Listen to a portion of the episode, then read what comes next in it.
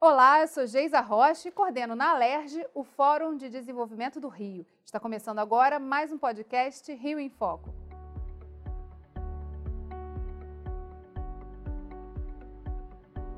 No episódio de hoje, vamos falar sobre as transformações digitais que estão acontecendo no Brasil e quais os desafios e oportunidades de incorporarmos processos tecnológicos e inovadores no nosso cotidiano. Em 2019, a Microsoft encomendou uma pesquisa para medir o impacto da inteligência artificial no mercado de trabalho. O estudo mostrou que a adoção massiva de inteligência artificial traz para o Brasil inúmeros benefícios e desenvolvimento econômico, podendo gerar um aumento de até 4 pontos percentuais no PIB do país nos próximos 10 anos. Nosso entrevistado de hoje é o diretor nacional de tecnologia da Microsoft, Ronan Damasco. Oi, Ronan. Oi, Geisa, tudo bem? Espero que você esteja bem, com saúde, todos também na pandemia. Muito obrigado pela oportunidade de estar aqui hoje com vocês. Todos aqui online, conversando digitalmente, virtualmente, próximos uhum. pelas telinhas, né? Queria que Exato. você falasse um pouquinho, Ronan, sobre que benefícios foram esses apontados na pesquisa que vocês encomendaram. Sim, eu acho que você já mencionou os principais, uma redução na quantidade de horas, né, em torno de um terço, 33%, e a possibilidade de acelerar o crescimento econômico. E aí, Geis, eu gostaria de colocar no contexto da pandemia, essa crise mundial que a gente está vivendo, que ressaltou, acentuou a importância da tecnologia como uma aliada das pessoas, das empresas, para reduzir esses impactos que a gente teve, impactos esses tanto na nossa saúde, né, uma crise sanitária, como impactos econômicos. E eu diria que vai muito, felizmente, na linha do que é a missão da Microsoft, né, que é empoderar cada pessoa, cada organização do planeta a conquistar mais. Então, a gente fica feliz de ver que a nossa missão está alinhada com essa capacidade que a tecnologia pode prover de reduzir esses impactos. E aí, vamos comentar um pouquinho. Primeiro, a gente falou dos impactos na área de saúde. Então, a gente viu que uma das características aí que a pandemia nos impôs, no chamado novo normal, foi justamente essa modalidade que a gente está usando aqui agora, né? de estar nos conectando remotamente ou virtualmente nessa situação de isolamento físico que a gente vive. Né? Muita gente fala isolamento social, mas nós estamos aqui em contato. Né?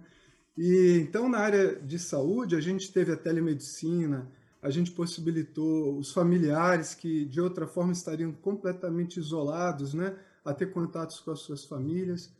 E na área da economia, a gente permitiu com que empresas conseguissem manter parte ou mesmo toda a sua operação, dependendo do grau de maturidade que elas tinham, né? E aí retomando essa questão do novo normal, eu acho que essa é uma discussão que hoje todo mundo fala, novo normal, e a gente na área de tecnologia eu costumo até dizer, para nós não é novo e já era bastante normal. Né? Então, a gente na área de tecnologia, a gente já vive essa realidade de reuniões remotas, de conexões virtuais há muito tempo. Né? É muito comum nas nossas reuniões, eu participei aqui na Microsoft de grupos de trabalho virtual que eu tinha colegas na Ásia, na Europa, nos Estados Unidos. Então a gente já vem com esse uso de tecnologia e eu vejo que parte da sociedade, das pessoas tiveram que se adaptar a isso, que eles agora, muita gente chama de novo normal, e os aprendizados que a gente teve nessa fase é que nos vão permitir ao que o Sati, o nosso presidente, está dizendo de reimaginar como vai ser o futuro, né? Tem uma questão até interessante, né, que uhum. foi acelerada por esse processo de pandemia. Uma coisa que você sim, falou aqui sim. que eu achei muito importante foi, já era normal e não é tão novo assim para a área de tecnologia. Mas Sim. a sociedade em geral tinha um contato restrito e às vezes uhum. havia barreiras, inclusive de idade, etc., para absorção Sim. dessas tecnologias que se disseminaram de uma maneira rápida, incontrolável, gigantesca. E aí, Isso. assim, nesse panorama, né, em que a gente sabe que o futuro a gente tem uma tendência a tentar controlar, mas sabe que é impossível, o que aconteceu, na verdade, foi que a gente teve muita gente já entrando nesse mundo de cabeça e adaptando essas novas tecnologias para viabilizar o trabalho, as atividades, uhum. enfim, várias escolas que sequer imaginavam que um dia iam trabalhar com educação remota tendo que se adaptar a esses novos momentos, os professores lá em sala de aula, mas a gente viu também um contingente sendo excluído justamente por falta de acesso a, por exemplo, a conexão e outras barreiras que a gente sabe que vão ter que ser Exatamente. resolvidas no tempo que a gente finalmente entender que voltou ao normal, né? Que aí o normal Exatamente, seria justamente a gente poder circular sem a ameaça do vírus a cada canto que a gente passa. Então, eu queria que você falasse um pouquinho sobre essa perspectiva, né? Ano passado, essa pesquisa do ano passado, uhum. então, claramente não previu o que aconteceria, porque eu acho que ninguém previu essa né? pandemia. Mas, assim, o que, que ela ainda permanece ali naquelas oportunidades e desafios como algo que, de fato, já aconteceu e outras coisas que a gente precisa corrigir, o que vai demandar um olhar, por exemplo, das empresas, do governo e da sociedade para poder é, equilibrar? Bom, você, Geisa, já comentou os principais pontos, né? Então, assim, as empresas de tecnologia, elas já vinham indicando esse futuro, né? Como o Satya, citando novamente o presidente da, da nossa empresa, ele tem uma frase que eu acho, se pode até soar um pouco exagerada, que qualquer empresa que usa eletricidade é uma empresa de tecnologia da informação. Então, a gente já vinha indicando isso. A gente vê frases como o dado é o novo petróleo, e a importância dos dados para a inovação, para os modelos de negócio. Então, os dados são o bem mais valioso que a gente tem hoje. Então, as empresas de tecnologia já vinham apontando isso. E essa crise da pandemia, ela evidenciou né, o tanto que a tecnologia ela é indispensável. Então, quem ainda não tinha caído é, em si dessa importância, né, hoje a gente sempre fala, né, quando você fala de modelos de negócio disruptivos, sempre gerados, impulsionados pela tecnologia, mas quem não tinha caído em si ainda se deu conta, numa situação de emergência, como você falou, foi quase que obrigado a se adaptar ou adotar essas tecnologias, porque foi a única forma que nos permitiu manter essas atividades. E aí eu queria ressaltar um ponto, né, é, Geisa, que, como você falou, a gente não tem bola de cristal, ninguém previa. E hoje uma discussão muito grande que se tem é como que vai ser, né? Vamos reimaginar o futuro. Então, ao mesmo tempo que a gente não tem certeza, a gente já tem muita gente indicando para uma realidade híbrida. Né? Então, toda essa experiência que a gente passou nesse período, ela provavelmente vai permanecer de alguma forma. Então, no início da pandemia, por exemplo, a revista Fortune, né, que é conhecida pelo aquele ranking das 500 maiores empresas, fez uma pesquisa com presidentes dessas empresas e um quarto deles falou que seu pessoal vai continuar em home office de alguma maneira para sempre. Mais da metade falou que não vão viajar mais como era antes. E eu cito um dado do governo brasileiro. O governo brasileiro recentemente divulgou 690, quase 700 milhões de economia durante esse período por causa da redução de viagens, de gastos com diárias. Então, realmente, coisas que a gente não imaginava. Quer dizer, o governo pode operar remotamente, um tribunal pode fazer uma sessão remota estão acontecendo na telemedicina, né? É lógico que muito disso houve um aumento espantoso de produtividade. Todos nós estamos vivendo essa mescla de vida pessoal e profissional, né? Trabalhando dentro das nossas casas. Então teve um custo também para nós, né? Um custo. Você veja essas pesquisas recente a Microsoft divulgou uma pesquisa da Harris, né? 44% dos brasileiros com sintomas de burnout. Então é lógico que a gente não sabe o que vem pela frente, mas esse aprendizado desse período mostrou que a gente deve ir para alguma coisa híbrida. Nem tanto ao céu, nem tanto à terra, né? mas assim, a produtividade extraordinária que a gente alcançou foi muito a custo emocional, né? do nosso bem-estar, das nossas vidas pessoais, o burnout, o estresse, mas que realmente a gente pode se beneficiar disso deixando de fazer Quantas vezes eu viajei para São Paulo, aí para o Rio, para ter uma reunião e voltar, né? Eu imagino que muitas pessoas devam viver nessa rotina também. Todo esse estresse, né, ele tende a seguir para um momento em que a gente vai ter o equilíbrio novamente. Mas também ficou muito evidenciado que novas competências vão ser exigidas nesse novo normal. Com as transformações digitais surgem novas profissões e nos deparamos com um novo desafio de encontrar profissionais qualificados e capacitados para atuarem no mercado. Ronan, a gente sabe que no mercado de TI sempre há uma demanda muito maior do que se consegue uhum. de profissionais no mercado e com a questão da pandemia, a gente percebeu a possibilidade de pessoas de outro lado do mundo poderem, enfim, trabalhar remotamente e atuarem e ocuparem essas vagas aí ociosas. Agora, em relação a competências, quais são as competências que vocês identificam né, nesse futuro que são essenciais para um profissional e como trabalhar essas competências? De que maneira a gente traz isso para o dia a dia das escolas, das universidades? Bom, é, só para dar em números, Geisa, a Brascom, né, associação da nossa área, ele diz que nós temos mais ou menos 900 mil profissionais de TI no Brasil, TIC, né, de comunicação também, e uma demanda de 400 mil até 2024. Então, eles estimam que todo ano uma demanda de 70 mil profissionais contra uns 45 mil que se formam. Então, isso daí, na nossa área, sempre foi muito aquecida a demanda. Mas aí, voltando à sua pergunta, a gente já percebia, mesmo antes da pandemia, que o mercado de trabalho estava em transformação. Né? O mundo já apontava para uma nova força de trabalho. Acho que esse movimento sempre existiu, né? sempre foi constante. Quando eu comecei a, a estudar, existiam profissões que não existem mais, né? E apareceram profissões também que a gente nunca imaginou, né? Se alguns anos atrás alguém falasse que ia ser cientista de dados, ninguém nem imaginava o que, que seria isso. Bom, mas aí botando em dados, né, o Fórum Econômico Mundial diz que 65% das crianças que estão no primário hoje vão trabalhar em profissões que não existem ainda. Então você veja que são dados né, bastante expressivos. Né? O IDC fez uma pesquisa em 2018 com 80 milhões de vagas de trabalho e entre as competências né, mais desejadas, e hoje a gente vê uma predominância de competências socioemocionais, né? Uhum. capacidade de resolver problema, comunicação.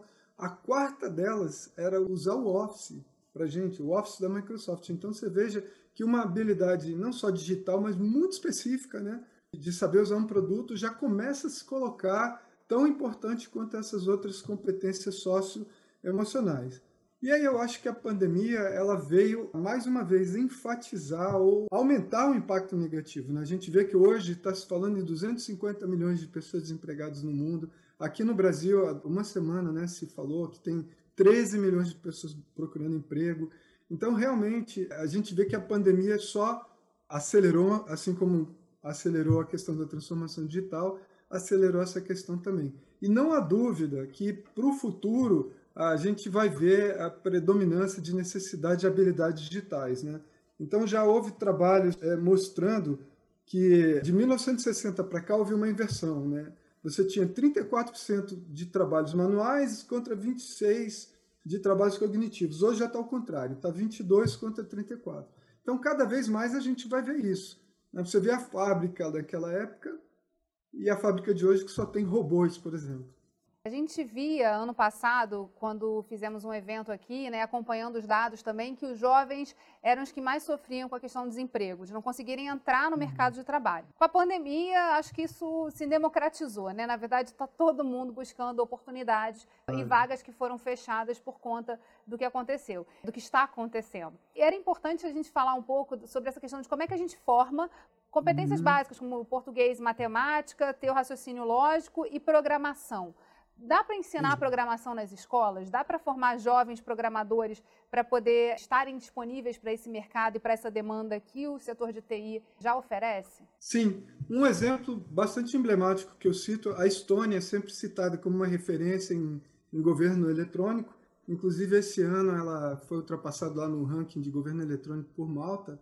Mas o presidente da Estônia, que já é um senhor de idade avançada, esteve num fórum de governo há um ano atrás aqui no Brasil ele comentou: quando eu tinha 14 anos, um professor resolveu dar uma aula de uma matéria que não existia programação. Né? Então aí você entende por que ele percebeu toda a importância das tecnologias da informação digitais e, fez com que o país avançasse. Né? Há 15 anos é uma referência em governo digital. Então dá sim, a gente acredita, e mais, fazendo uma conexão com o primeiro ponto que você colocou, a inteligência artificial, porque se você for ver, Hoje no Brasil estima-se que 5% da população só fala inglês, né? 3% são considerados fluentes. E aí você lembra que muitas dessas tecnologias digitais, elas são no idioma inglês, né? E aí, mais uma vez, a gente pode se valer né, de, de ferramentas que fazem tradução simultânea. Hoje, no PowerPoint, no Office da Microsoft, eu uso muito isso por uma questão de acessibilidade quando eu vou fazer apresentações. Eu ligo uma legenda que é criada automaticamente por um, um, algoritmo de inteligência artificial, uma ferramenta de inteligência artificial, ela vai legendando o que eu estou falando em tempo real. E aí, às vezes, eu brinco, eu vou falar, olha, se tem algum japonês aqui na plateia, eu vou botar a legenda em japonês, vou botar a legenda em, em finlandês. Então, assim, hoje a gente já pode usar essas tecnologias tanto para fins assistivos, né? Hoje nós temos aí um bilhão de pessoas com problema de acessibilidade e a tecnologia é uma excelente ferramenta de inclusão né, para as pessoas, mas também para essa questão né, dos mais vulneráveis socialmente. Então a gente pode se usar de tecnologias como inteligência artificial e tecnologias digitais para fazer a inclusão dessas pessoas. Né? Então não sei, é, a Microsoft lançou recentemente né, o programa chamado Global Skilling, né, que a gente tem aí a, a intenção de capacitar 25 milhões de pessoas no mundo inteiro. Isso a gente está fazendo através do LinkedIn, do GitHub. Então, o que, que a gente vai fazer? São três frentes. Né? Uma, usar os dados para fazer, através do LinkedIn Economic Graph, ver quais são as profissões demandadas, as habilidades que são requeridas para se preencher essas profissões. A gente está provendo capacitação, recapacitação, qualificação gratuita, né? tanto através de, do LinkedIn Learning, do GitHub Learning Lab e através das ferramentas da Microsoft. Então, a Microsoft tem é, o Microsoft Learn, tem o Academia, onde o IA é de inteligência artificial. E o Academia tem 14 cursos em português, por exemplo. E nós temos o AI Business School, que foi feito em parceria com a INSEAD, né, a prestigiosa escola de negócios. A gente tenta cobrir esse gap fornecendo treinamentos e certificações de baixo custo. E é interessante justamente porque as pessoas ficaram também mais sensíveis a acessar o conhecimento através dessas plataformas. No site da Microsoft é possível encontrar esses caminhos sim. que você citou aqui na sim, nossa entrevista? Sim, sim. A gente tem lá no Microsoft Learn todas essas trilhas de aprendizagem. Então você veja, eu falei do AI Business School, a escola de negócio de inteligência artificial, um enfoque de negócio, como você criar um modelo de negócio utilizando inteligência artificial, como você fazer a transformação digital, mas você tem também um enfoque técnico, né? Então, uma pessoa que quer aprender a programar, o que é inteligência artificial, como que eu uso, quais são as ferramentas. Então, a gente tem várias trilhas de aprendizagem para cada diferente tipo de perfil. Então, as empresas de tecnologia têm apoiado bastante a tentativa de suprir a capacitação nessas habilidades digitais que a gente precisa para formar a mão de obra do futuro. Né?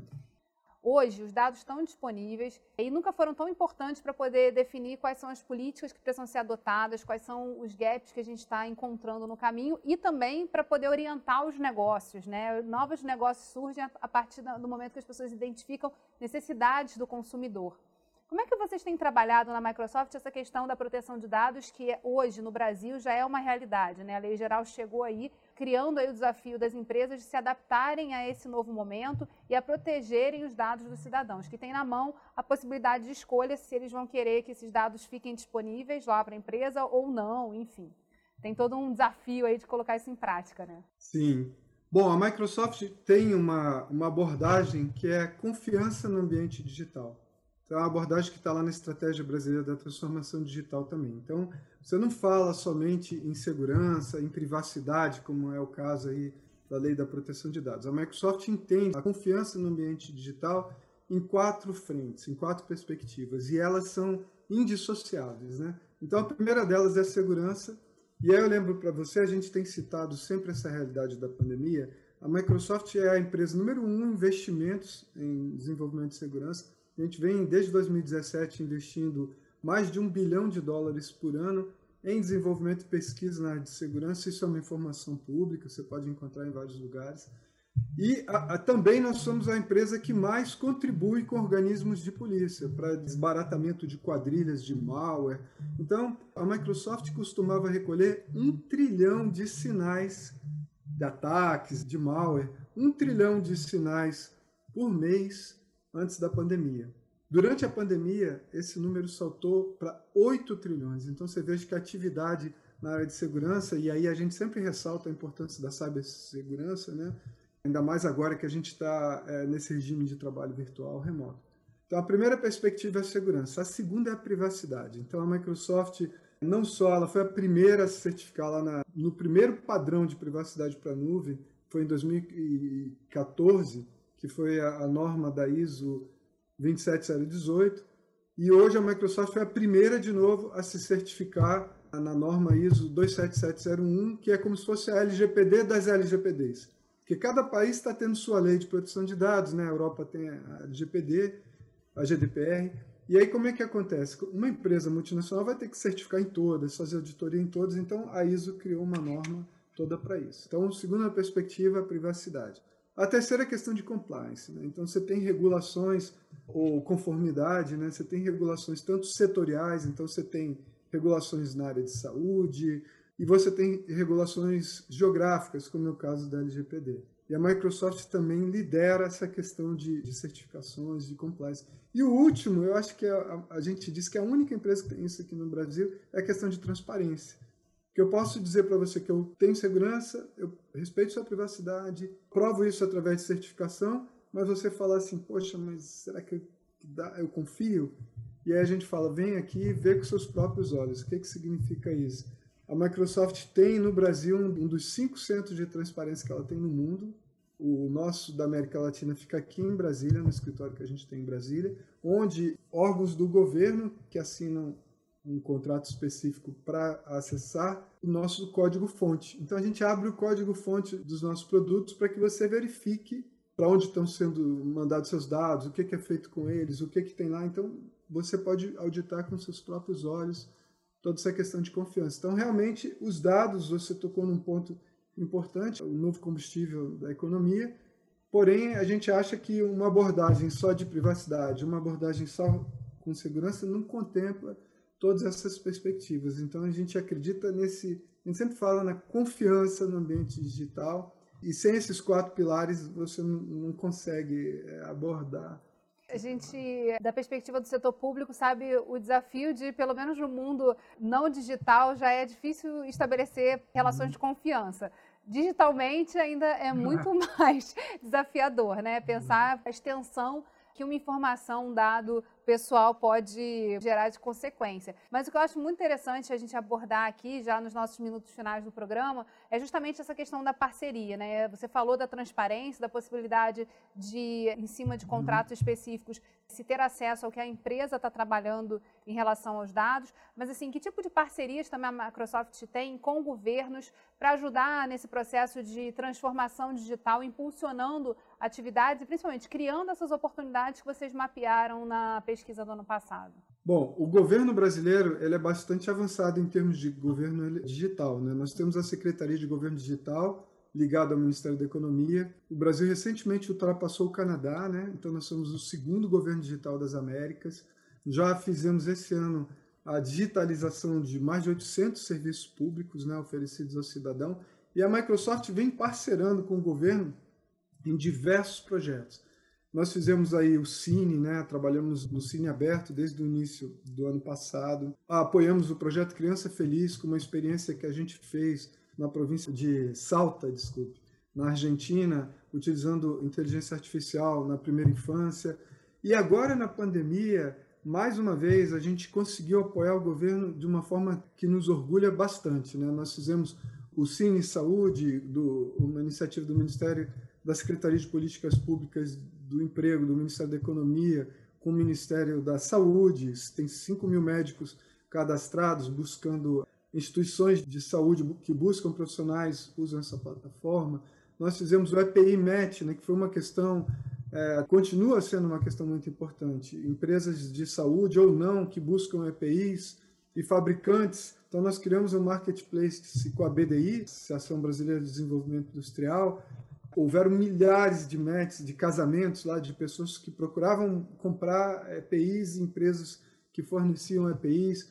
Então, a gente ajudou o Instituto Butantan no gerenciamento da logística de distribuição dos exames da Covid. Então, a gente teria aqui algumas dezenas de projetos Bom Prato, projeto com, bastante social em São Paulo. A gente auxiliou durante esses dois, três meses algumas dezenas de projetos e todos estão na página da Microsoft lá procurando sobre a Covid, o que nos orgulha bastante essas iniciativas. Ronan, descendo no nível das cidades, né? A gente sabe do desafio. O governo federal, ele de fato está no ranking lá como top, né, em uhum. transformação uhum. digital, mas a gente sabe que na realidade dos municípios isso às vezes demora a chegar. E isso tem consequências na vida do cidadão, né? na promoção de uma qualidade uhum. de vida. Que desafios você percebe, assim, agora só para fechar o nosso programa, e que são caminhos interessantes de se trabalhar em termos da administração municipal, assim, que pode chegar mais perto dos nossos cidadãos e, e trazer realidades diferentes e mais amplas e mais é, bem trabalhadas uhum. a partir dessa questão dos dados? Bom, eu acho que a gente pode se mirar no exemplo do governo federal. Então, a Microsoft, eu acompanhei desde alguns três anos, pelo menos, as atividades da Secretaria de Governo Digital, que começaram com censo de todos os serviços públicos e o grau de digitalização desse serviço, onde foi criada uma prioridade. Então, está no radar ou está na programação da Secretaria de Governo Digital fazer com que esse portal GovBR, né, que é similar a portais que existem em outros governos digitais de outros países avançados, vá incorporando serviços municipais e estaduais no futuro. Então, como a gente tem uma, uma estrada longa, mas que já se acelerou bastante, como eu falei, né, quando a primeira bandeira da Secretaria de Governo Digital era os mil serviços digitais, digitalizar mil serviços. Hoje já passou de 3 mil o objetivo, porque a gente tem acelerado essa transformação digital no governo e eu não tenho a menor dúvida, o ponto de chegada da transformação digital do governo será o governo municipal, o governo estadual, então essa transformação vai chegar nesses níveis, uma vez completado e que eu vejo com bastante otimismo pela rapidez que esse processo tem tomado, vai chegar nessas esferas aí que você mencionou. Boa dúvida. notícia que você traz aqui para gente. O podcast Rio em Foco vai ficando por aqui. Obrigada, Ronan, e obrigada a você, ouvinte, que acompanha a nossa programação. Para ficar por dentro de mais lançamentos e temas que serão abordados no nosso podcast, se inscreve no canal e não esquece também de seguir a gente nas redes sociais: Facebook, Instagram, Twitter e LinkedIn. É só procurar por Fórum de Desenvolvimento do Rio. Até a próxima!